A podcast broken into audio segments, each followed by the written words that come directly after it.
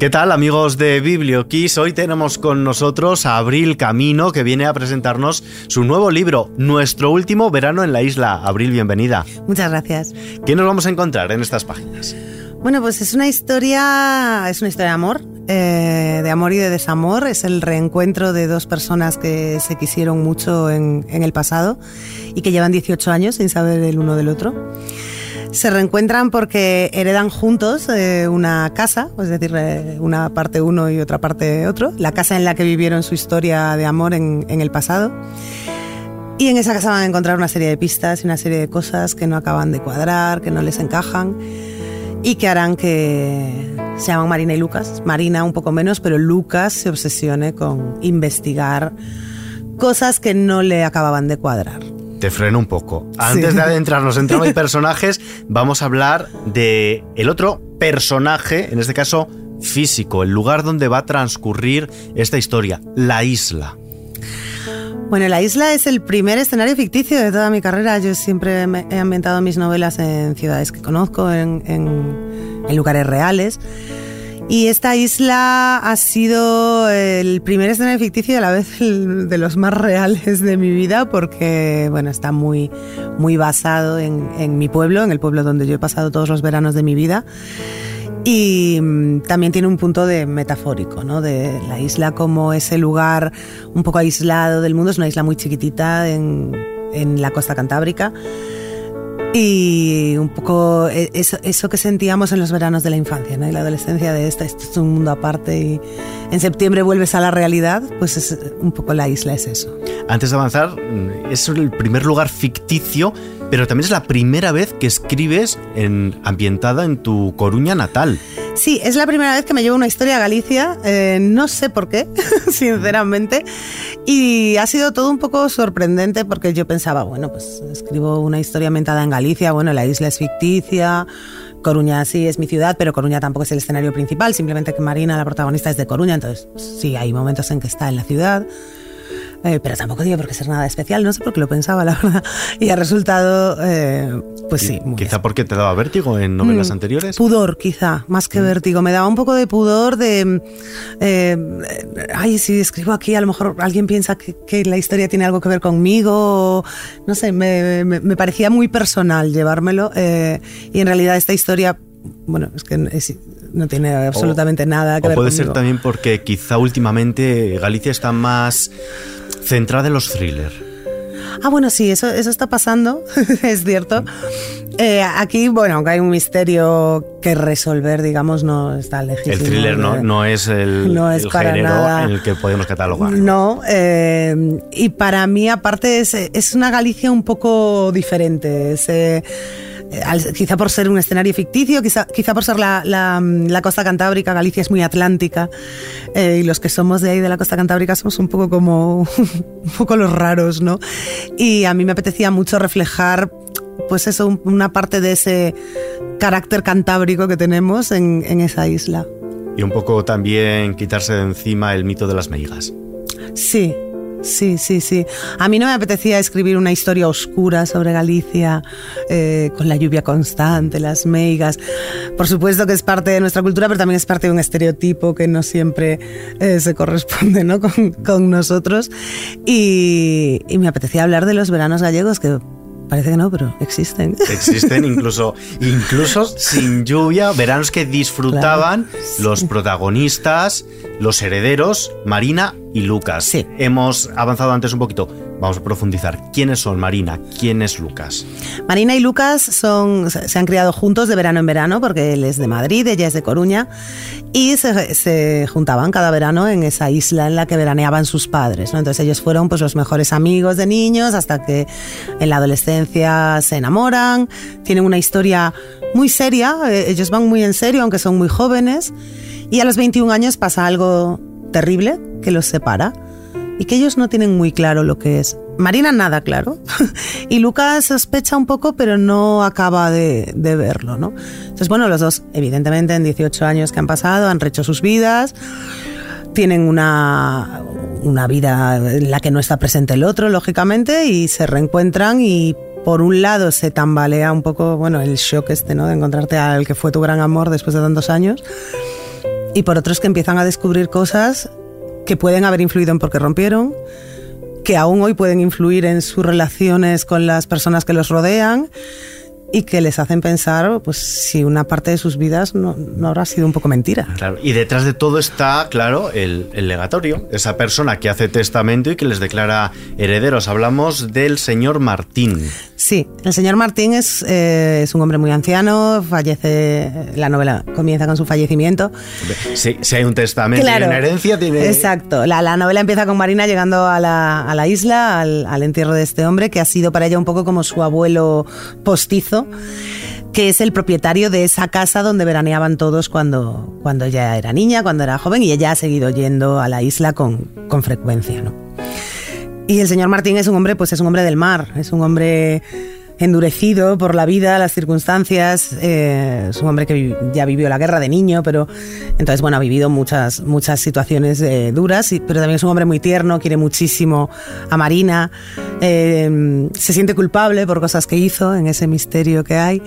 Mm, y bueno, también es un poco, juega un poco, ¿no? A, a, a, ser Dios una vez muerto con volver a juntar. Un poco a, de Celestino. Claro, eh, de bueno, pues yo, yo, yo los reúno con la herencia, si a Lucas no le interesa que renuncie a ella.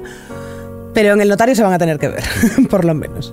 Y claro, entre ellos tiene que haber una generación necesaria, sí o sí, está encarnada en este caso en la madre de Marina, en Angie. Sí, Angie, eh, la historia transcurre en dos tiempos, uno es el presente y otro es el año 75, es el, el agosto del 75, el último verano de la dictadura.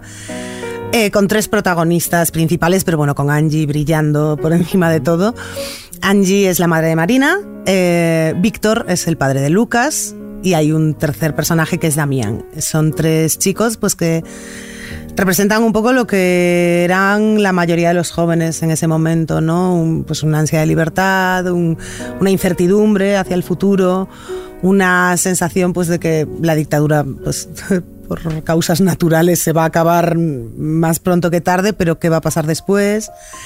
Eh, una Angie que reivindica mucho que a la dictadura eh, real ella tiene que añadir la doméstica que sufren las mujeres. Eh, un Víctor y un Damián que a su manera luchan contra, contra la situación, pero bueno, eh, es un poco un homenaje a esa generación que, que vivió muchas cosas en muy poco tiempo, digamos. ¿Hasta qué punto es una novela transgeneracional? Yo creo que hasta, hasta el final. creo que es una novela muy transgeneracional. Creo, creo que la puede leer gente de cualquier edad y disfrutar la gente de cualquier edad, a, a quien le interese el tema y demás. Y creo que, eh, creo que se representan varias, eh, tres generaciones fundamentalmente, pues es lo que decíamos, la del señor Martín, que, que que casi no tuvo tiempo ni para pensar en, en, nada en su vida más que comer y sobrevivir. La de esos chicos nacidos en los 50 más o menos, ¿no? que, que están en adolescencia, primera juventud, cuando sí, muere Franco. Boom. Sí, eh, que ya, eh, aparte son tres chicos de ambientes muy diferentes, algunos ya han tenido algunos lujos, eh, otros siguen casi, casi en el mismo ambiente que en la posguerra social. Sí, perdona y, que te interrumpa. Al final son unos que, que, viajan porque pueden permitírselo desde la, desde sí. la gran ciudad a Galicia y otros que veranean allí porque es uno porque vive allí claro Damián porque vive allí directamente y, y, Angie que vive en Coruña pues es, pues es esa clase media que se podía ir a veranear pues a, a, a 100, a 100 kilómetros sí claro y, y luego está la generación de Marina y Lucas, que es un poco la mía, ¿no? La de los, eh, los justo anteriores a lo millennial, ¿no? Uh -huh. Los nacidos finales de los 70, principios de los 80. Eh, que fuimos, vivimos unas adolescencias, unas juventudes muy alejadas de las de nuestros padres, ¿no? Hay ahí una brecha, yo creo que muy grande, que no tiene por qué ser negativa, pero que, que es una brecha, ¿no? ¿Y cómo de diferentes eran estos amores de, de, verano, de veranos en plural en este caso, en la trama que transcurre en el final de los de la dictadura, sí. en mediados de los sí. 70 y en la época en la que está ambientada la trama? Eh, bueno, pues con todas las diferencias, con todas las similitudes que creo que tienen los amores de verano en cualquier época, ¿no? Que tienen esa cosita de lo efímero, un poco eh, de, de, creer que va a ser para siempre, pero en el fondo el primer día de septiembre ya casi te has olvidado de esa historia. Pero en lo, eso en lo interno, ¿no? Pero en lo externo, pues claro, muy diferente. Angie es eh, una chica muy libre, que muy rebelde y todo lo que quieras en el año 75, pero pero si no está a las 11 en casa, su padre le da un bofetón. Mm. Entonces, eso está a años luz de lo que vive Marina, por ejemplo. Aparte, Marina es hija de Angie, que precisamente es la gran defensora de la libertad, ¿no? Y creo que es algo que hemos vivido muchos, ¿no? la libertad que yo tuve con 16 años no, no, la tenía mi madre, ya no con 16, no la tenía con 20, ¿no? Al final, la novela está en tres etapas, podemos hmm. decir. La etapa de la juventud de Angie, la etapa de la juventud de Marina y la época actual tras ese lapso de, de 18 años. ¿Por qué has querido hacerlo así, en tres partes? Bueno, el, esto, esto me trajo muchos quebraderos de cabeza. Esto, hacer la estructura de la novela fue tremendo para mí. Eh, esta era una historia que transcurría en el año 75 y se recordaba desde el presente, que bueno, el presente es el 2015, ¿no? Porque eh, fue más o menos cuando Es un presente, pero, pero relativo, hace, hace 10 años. Ya, con la tontería de 10 años, pero es que es cuando yo empecé a planificar esta novela, entonces ahí se quedó, ¿no? Y, y, y los 90 eh, son pequeños flashbacks eh, para conocer a Marina y Lucas antes de que fueran unos casi desconocidos que llevan 18 años sin verse, ¿no? Para que, para que entendamos los lectores y tal. Que, eh, que, se quisieron de verdad, que no era solo un amor de verano, que ellos tenían planes de futuro y que esa separación fue... Por eso decíamos amor de, de veranos. Sí, en, su caso es amor de veranos total, ellos eh, iban, aunque cuando dejan de verse tienen 21 años, ellos iban muy en serio, ellos se tomaban muy en serio su relación, su, futuro, tenían planes muy, como muy estrictos y luego todo se derrumbó. Y ahora pues ahí están reencontrándose. Se reencuentran gracias a este otro gran personaje, Martín. ¿Va a tener gran protagonismo más allá de esta herencia? Eh, bueno, se hablará de él, de cómo fue su vida, de se hablará un poquito también de, esa vida de, las gentes del mar, mm. ¿no? Eh, pero es que Martín está presente porque, bueno, el escenario es la isla, pero dentro de la isla el escenario es la casa, y esa es la casa del señor Martín, por más que ahora la hayan heredado los otros, ¿no? Y al final es él el que ha ido dejando pistas, no sabemos si consciente o inconscientemente, que llevan a, Marina y a Lucas a intentar descubrir ¿Qué pasa? ¿Qué, qué, ha pasado que, no, que se les escapa? ¿no? Porque ellos tampoco tienen, tampoco pueden saberlo todo con la generación precedente. No, claro, es eh, un, concepto que me ha gustado tratar en es el concepto de memoria. ¿no? Em, la generación precedente hay algunos que faltan, es decir, en la generación de Angie. Angie tiene Alzheimer, que es eh, un poco una metáfora de esa pérdida de memoria ¿no? de, la generación de la transición. Y eh, Víctor, que es el padre de Lucas y uno de los protagonistas en el pasado, digamos que cuenta lo que quiere contar. Entonces, eh, es complicado para Marina y Lucas saber las verdad, algunas verdades que necesitan eh, ponerte a sobre la mesa. Pues cogiendo el libro, leyéndolo, vamos a ir desentrañando y averiguando. Además, también podemos hacernos en nuestra cabeza nuestras propias teorías y descubrir al final ah, claro. si hemos llegado a buen caudal o, se nos ha ido por ahí. Ha, ha habido teorías. Yo, yo, he preguntado a la gente, tú te lo veías venir, gente que lo ha leído y bueno, ah, acertar ah. al 100% no lo ha acertado nadie. Nadie, de momento. No.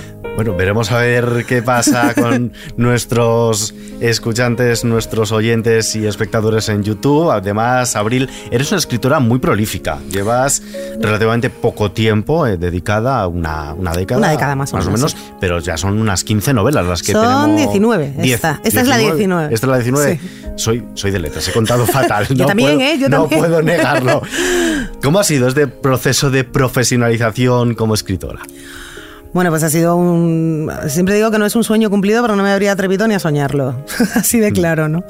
Eh, yo mm, empecé autopublicándome, tuve la suerte, porque esto es solo suerte, de que me coincidió, me cogió esa generación de autopublicados que en Amazon se funcionaba muy bien, mm. eh, hasta el punto de que te permitía poder vivir de esto y eso para mí fue un cambio fundamental, no, no tener que combinarlo con otros trabajos. ¿no?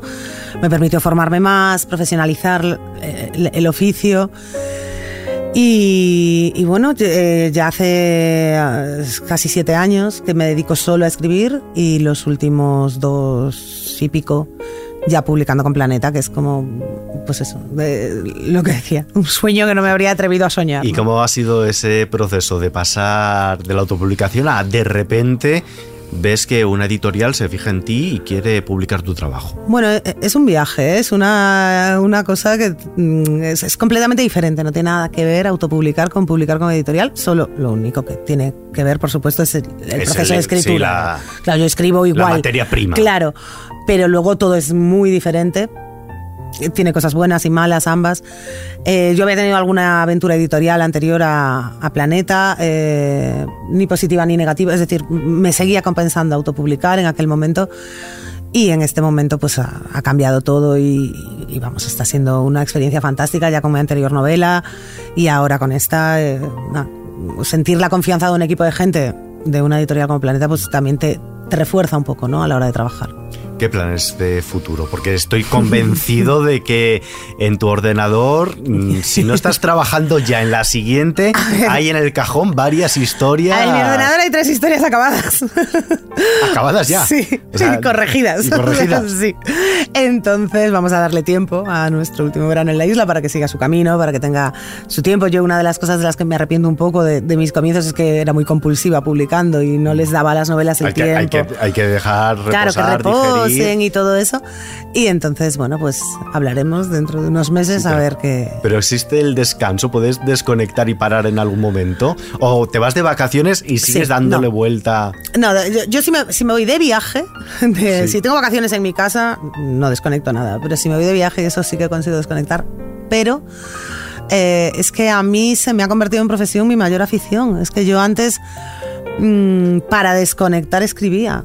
Entonces, ahora es verdad que hay una parte de la profesión, pues que no es lo más bonito del mundo, ¿no? Pues contestar mails o asistir a reuniones o tampoco es un drama, pero, pero no es solo escribir. Pero claro, la parte de escribir, de tener la idea, de planificarla, de documentarte, no sé, es que eso me siguen, es que me gusta más que ver una peli, me gusta más que casi cualquier otra opción de ocio. ¿Volverás a Galicia? Quiero decir literariamente en la novela. Eh, tendrá que llegar la historia. De lo que he escrito no he vuelto y no tengo nada en mente de volver, pero tendrán que ser historias un poquito más especiales que las demás.